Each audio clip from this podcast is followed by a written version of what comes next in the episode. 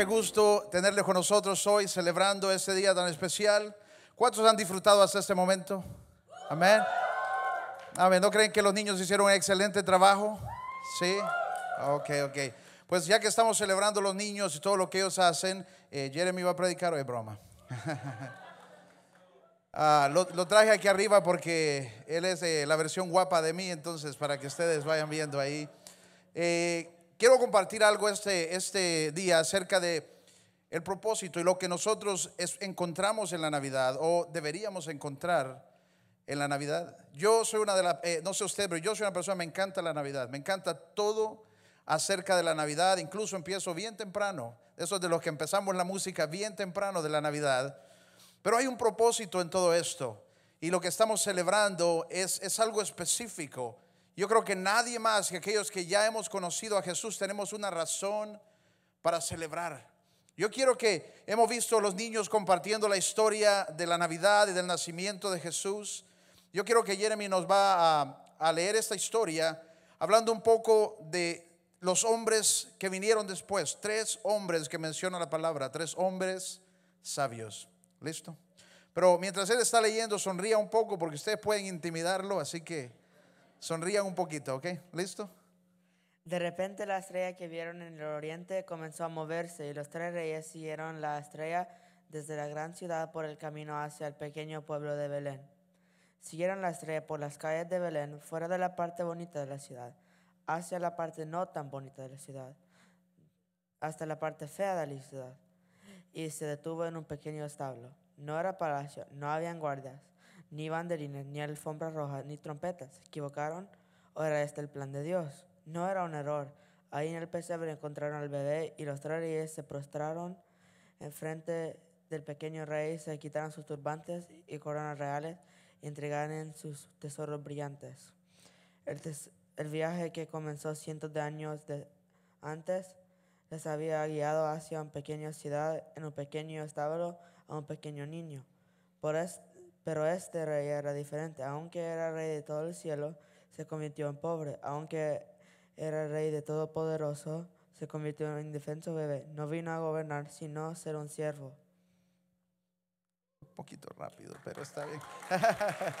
un fuerte aplauso, gracias.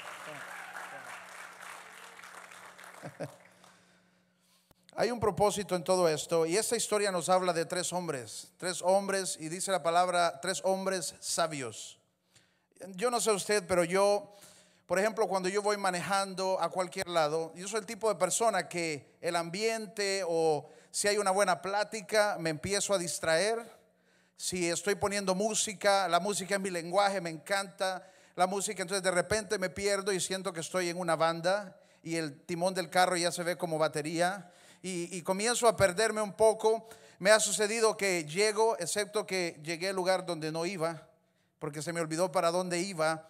O si, si, si estoy viendo a algún lado, no sé si usted es así, pero si estoy viendo hacia la, hacia la derecha, de repente el carro comienza a agarrar a la derecha. Si estoy viendo hacia el otro lado, entonces el carro comienza agarrar hacia el otro lado. No, no acostumbro a estar texteando en el carro, por ejemplo, porque no tengo esa capacidad. Me distraigo fácilmente.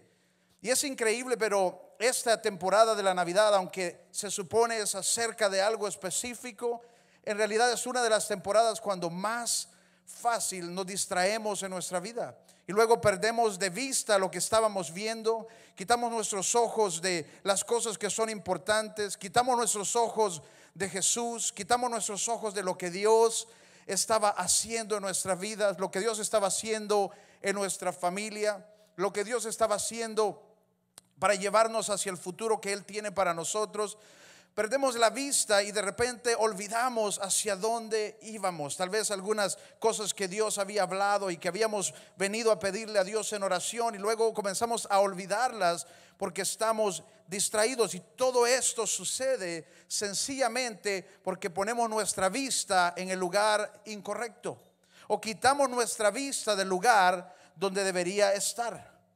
Hace, hace mucho, mucho tiempo, ahí donde está, diga, diga conmigo, hace mucho, mucho tiempo. Hace mucho, mucho tiempo, esta es una historia, eh, mi esposa y yo estábamos viajando y estábamos eh, manejando los Estados Unidos y de repente eh, íbamos platicando y la plática estaba buena, empezamos a cantar algo, etcétera, y no sé por qué, pero usted sabe cuando hay una luz que se enciende en su carro, una luz que le marca algo importante, pero la plática estaba tan buena que no le pusimos atención y seguimos platicando y seguimos cantando. Más tarde finalmente le pusimos atención a la luz y nos dimos cuenta que el gas estaba bien bajo. Entonces como hombre que yo soy le dije, tranquila, esto lo solucionamos, porque los hombres nos encanta solucionar, ¿verdad? Le dije, tranquila, esto lo solucionamos. Aquí en cualquier salida hay gasolineras, a la derecha o a la izquierda va a estar la gasolinera, así que en la próxima salida vamos a ir a la gasolinera. Entonces en lo que seguimos para ir a la salida, continuamos platicando y se nos olvidó la salida. Y seguimos y seguimos y luego llegamos hasta un punto donde ya el carro comenzaba a marcar, ya no hay gasolina. Ya no hay. Y esos carros de ahora le muestran a uno cuánto le queda más o menos de emergencia antes de realmente quedarse en cero, donde el carro se le va a parar. Entonces, el carro nos marcaba que teníamos ocho millas antes de que quedara completamente en cero. Y dijimos, bueno, ya estamos llegando a la ciudad a donde íbamos, entonces en cuanto lleguemos a la ciudad, paramos en la primera gasolinera y ponemos gas y se arregló. Y luego fuimos hacia la ciudad y cuando entramos a la ciudad comenzamos a ver los edificios y las luces que estaban bien bonitas y comenzamos a platicar de las cosas que mirábamos y de repente estábamos sentados cenando con unos amigos, luego nos fuimos a dormir y el día siguiente en la mañana salimos y nos metimos en la autopista y nuevamente ignorando aquella luz que estaba ahí enfrente hasta que nos dimos cuenta el carro estaba ya casi sin nada. Entonces nos pusimos un poquito nerviosos y alguien se puso intenso, no yo, alguien más. Y le dije, tranquilo, vamos a tener que agarrar la primera gasolinera. Lo bueno es que a izquierda o derecha va a haber una gasolinera y ponemos gas y se arregló. Y miramos la salida, entramos en esa salida y no hay gasolinera ni a la izquierda ni a la derecha. Y comenzamos a buscar y nos dice que la gasolinera más pronta está como a 10 minutos. Entonces el carro ya no daba, estaba marcando que estaba como en tres millas para llegar a nada. Y ahí sí nos preocupamos y comenzamos a orar y dijimos, Señor, ten misericordia de tus hijos dundos que no pusieron atención a la luz. Ten misericordia, Señor, y comenzamos a declarar, vamos a llegar, vamos a llegar, vamos a llegar, vamos a llegar. Y comenzamos a ir y despacito, usted sabe esos momentos cuando usted solo medio toca el pedal, poquito, que vaya avanzando tenemos que llegar, tenemos que llegar. Y el carro marcaba que ya estaba quedando en nada. Y comenzó a cambiar nuestra oración, Señor. Si nos quedamos, el terreno comenzó a cambiar, ya no era plano, ahora era arriba, abajo, arriba, abajo. De la oración cambió, Señor, que no nos quedemos cuesta arriba. Pero se imagina usted, yo tratando de empujar ese carro cuesta arriba, ¿verdad? Por lo menos si nos quedamos que sea un poquito hacia abajo para poder irnos con el invión. Y de repente, allá a lo lejos, finalmente se miraba la gasolinera y logramos llegar. Logramos llegar. Ese día mi esposa y yo nos quedamos viendo y dijimos, qué bárbaros, ¿cómo pudimos ignorar todo este tiempo la luz que ahí estaba diciéndonos? Y nos prometimos ese día que nunca le íbamos a contar a nadie esta historia. Así que no le vaya a contar a nadie, ¿ok? Pero la verdad es que eso sucede en nuestra vida y en este tiempo de la Navidad es interesante, pero aún más sucede que nos distraemos y perdemos de vista aquellas cosas que son importantes. Perdemos de vista lo, que es valioso en nuestra vida y comenzamos a ponernos tan ocupados y tan cargados y por qué va a suceder aquí, qué va a suceder allá.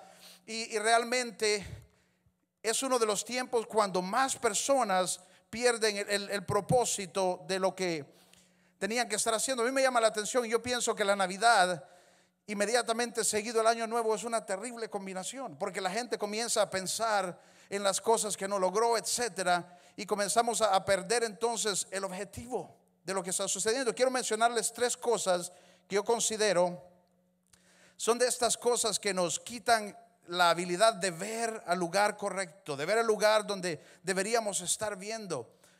Dice la palabra que ese niño vino, Jesús vino, vino a nacer. Y una de las cosas más poderosas es que Él vino para traer esperanza al mundo.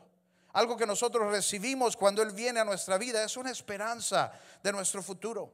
Una esperanza de lo que, aun cuando cosas sean difíciles, aun cuando cosas estén cayendo alrededor de lo que Él quiere y puede hacer en tu vida, en tu familia, en ti, para tu futuro. Él nos dice que Él va a estar con nosotros, que Él va a estar contigo.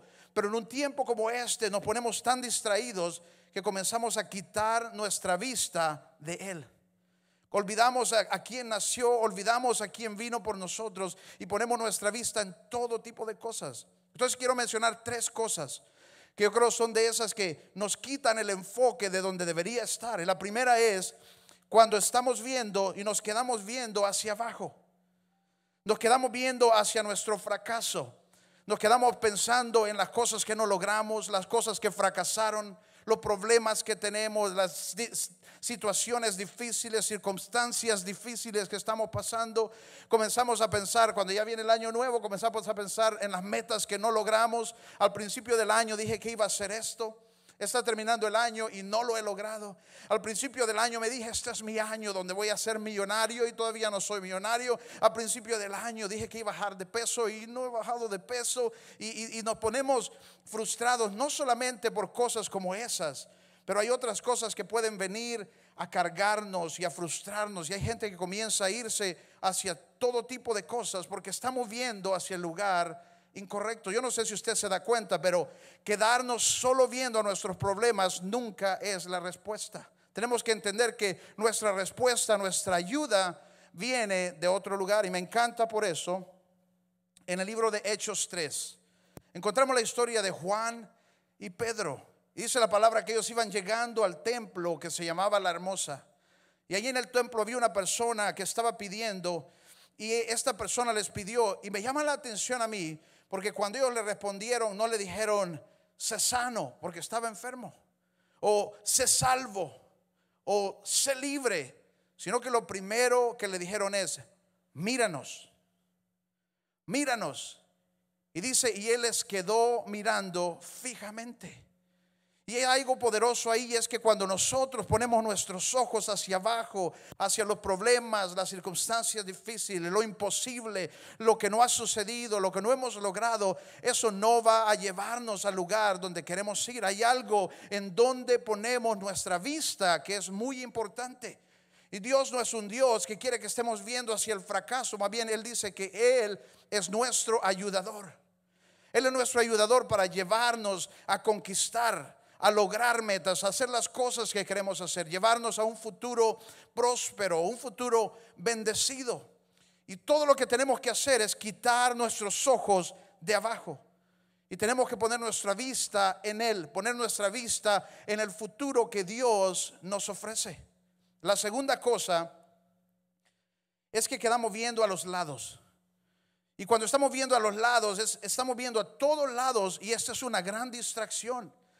Especialmente en nuestro tiempo, estamos viviendo en un tiempo cuando es tan fácil compararnos y empezamos a compararnos con todo el mundo. ¿Por qué yo no me veo como aquella? ¿Por qué yo no me veo como aquel? ¿Por qué mi familia no se ve como esta? ¿Por qué mis hijos no se ven como aquello? ¿Por qué mis hijos no huelen así? ¿Por qué mis hijos no se comportan así? ¿Por qué mis hijos no pueden sonreír así en la foto? Y lo que estamos viendo es un filtro. O tal vez esa foto de sonrisa es la foto número 2000 que le tomaron a ese niño para poder tratar de hacerlo sonreír y nosotros comenzamos a compararnos y comenzamos a ponernos un estrés y una presión a nosotros mismos de ser como alguien más. Comenzamos a compararnos con cómo otro hace las cosas, cómo aquel ha logrado, qué aquel ha logrado, cómo aquel se ve. Y sabe que ese no es el lugar donde Dios quiere que tú estés. Lo increíble de esto es que la comparación nos roba la habilidad de ver lo que Dios está haciendo en nuestra vida. Nos roba la habilidad de ver lo que Dios está tratando de hacer en mí, en mi familia, en mis hijos. Especialmente cuando se trata de nuestros hijos. Tenemos que no poner nuestra vista en otros lados y en otros hijos y en otra gente, sino que apreciar a nuestros hijos y apreciar, apreciar lo que Dios está haciendo en la vida de nuestros hijos, de nuestra familia. Es fácil. Es fácil, las madres tal vez no lo admiten así abiertamente, pero hay una gran presión, una gran competencia en las escuelas de qué hizo aquel, cómo fue el cumpleaños de aquel, cuántos quequitos trajeron, cuántos pasteles trajeron, qué pusieron en las bolsitas. Una gran presión de cómo se está vistiendo aquel, de qué mochila anda, de qué ropa anda. Es una gran presión y luego comenzamos a empujar a nuestros hijos, no solo la presión en nosotros, sino que comenzamos a empujar a nuestros hijos para que quepan en la caja de alguien más, porque tiene que verse como aquel, tiene que ser igual que aquel. Aquella está haciendo ballet, así que vos vas a hacer ballet. No, pero es que yo quiero fútbol, no, aquí lo que se acepta es ballet. Aquel está pintando arte eh, eh, espontáneo, vos vas a pintar arte espontáneo. No, pero es que eso no es lo que yo quiero. Y comenzamos fácilmente a empujar aún a nuestros hijos para que quepan en el molde de alguien más. Y sabe que Dios no mandó a tus hijos a hacer copias. Dios mandó a tus hijos para ser únicos, para que sean lo que Él les diseñó hacer. Dice la palabra en Efesios 2.10. Porque somos hechuras de Dios, creados en Cristo Jesús para buenas obras, las cuales Dios dispuso de antemano a fin de que las pongamos en práctica. Dios nos creó y Dios nos creó único y Dios puso cosas específicas en cada uno de nosotros que Él quiere que podamos descubrir, que Él quiere que podamos hacer. Y no hay peor trampa en esta área que estar viendo a todos lados y caer en la trampa de la comparación. Dios quiere que tú seas quien Él te llamó a ser. Y luego, tal vez lo que estás viendo en otra persona es real. Tal vez el matrimonio de ellos sí se ve mejor. Tal vez los hijos de ellos sí se portan mejor. Pero sabe que es aún ahí no puedes compararte con lo que alguien ha estado trabajando por 20 años cuando tú apenas este año decidiste tomar decisiones. O tal vez solo tienes un mes. Señor, voy a arreglar mi familia, voy a arreglar mi matrimonio. Y luego después de un mes, ¿por qué no se ve como aquel? Porque ellos llevan 20 años desde que dijeron vamos a arreglar nuestro matrimonio. Y comenzaron a trabajar en ello y a trabajar en ello y a trabajar en ello. Señor, ¿por qué no soy como aquella persona? Porque no has trabajado tal vez al mismo tiempo. Y lo que Dios dice es tranquilos, paciencia, paciencia. Ahí donde está, dígase paciencia. Yo creo que esa es una de las cosas más difíciles para todos. Todos nosotros, porque nosotros queremos venir y que Dios nos arregle las cosas así. Inmediatamente, Señor, vengo, tengo un problema, quítalo. Señor, véngame, eh, vengo, vengo a ti, no soy perfecto, necesito ser perfecto en 15 días. Y no funciona así. No funciona así. Y una de las cosas que más tenemos que desarrollar en nosotros es paciencia. Y cuesta. Y cuesta. Porque Dios no está a la carrera, Dios no está apresurado. Él dice, la obra que yo comencé, yo la voy a completar, pero es en el tiempo de Él. Es en el tiempo de Dios. Tu parte solamente seguir buscándolo, seguir viendo a Él y dejar que Él continúe la obra que Él está haciendo. Cuando comenzamos a ver a todos lados, ahí nos distraemos y hay personas que comienzan a separarse, a desconectarse de Dios. ¿Sabe por qué? Porque no entendemos que tenemos que esperar en Él. Y que Él va a hacer una obra, pero Él quiere que le demos el tiempo. Algunos de nosotros venimos con cosas que destruimos en 30, 40 años y queremos que Dios las arregle en seis meses. Señor, si no lo arreglas en seis meses, no te creo. No, hay gente, nos hemos convertido en la manera que somos, nuestros temperamentos, nuestro carácter, nuestro enojo. Tenemos 30, 40, 50 años de estarlo haciendo así. Ahora tenemos que ser pacientes para que Dios pueda hacer su obra poco a poco. Pero ¿sabe qué? Lo que Dios está interesado no es en eso. Dios está interesado es que estés en Él. Que tu vista, que tus ojos estén en Él. Que puedas verlo, que puedas estar en Él. Y de eso se trata todo esto. Todo lo que estamos celebrando hoy es que Él vino para estar con nosotros. Y cuando Él regresó al cielo, Él, él regresó al cielo, pero Él quiere que ahora nosotros estemos en Él. Que nosotros pertenezcamos a Él. Entonces deja de ver hacia abajo, deja de ver hacia los lados y compararte. Y la otra cosa, la última cosa que voy a mencionar es, hay gente que le cuesta y perdemos enfoque, perdemos visión, perdemos perspectiva, perdemos esa habilidad de ir hacia el futuro, hacia las cosas de Dios, porque nos quedamos viendo hacia atrás. Especialmente en, el tiempo de la Navidad es increíble cómo la gente va y comienza a abrir esas maletas del pasado y comienza a sacar de las maletas del pasado cosas que ya no deberían ser parte de tu vida, cosas a las que deberías renunciar a ellas. Dice la palabra en 2 de Corintios 5, 17. Por lo tanto, si alguno está en Cristo, es una nueva creación. Diga nueva creación. No dígalo como que sabe leer o como que cree, por lo menos. Una nueva creación. Eso es lo que Dios nos ofrece. Dice, cuando venimos a Él somos una nueva criatura. Somos una nueva creación. Ciertamente es una nueva creación. Lo viejo ha pasado y ha llegado ya lo nuevo. Otra versión dice, las cosas viejas pasaron y aquí todas son hechas nuevas. Eso es lo que Dios quiere. Y venimos a Dios porque estamos cansados del pecado y del pasado y de los errores y de las cosas que arruinamos y de las cosas que quebramos. Pero luego vamos y abrimos en esa valija del pasado y comenzamos a sacar recuerdos. Comenzamos a sacar relaciones viejas, comenzamos a, sacar y ver en los pecados del pasado. Y eso es una de las cosas que hace que la gente pierda su visión, es que comenzamos a ver hacia el lugar incorrecto, comenzamos a ver hacia atrás. Comenzamos a retroceder.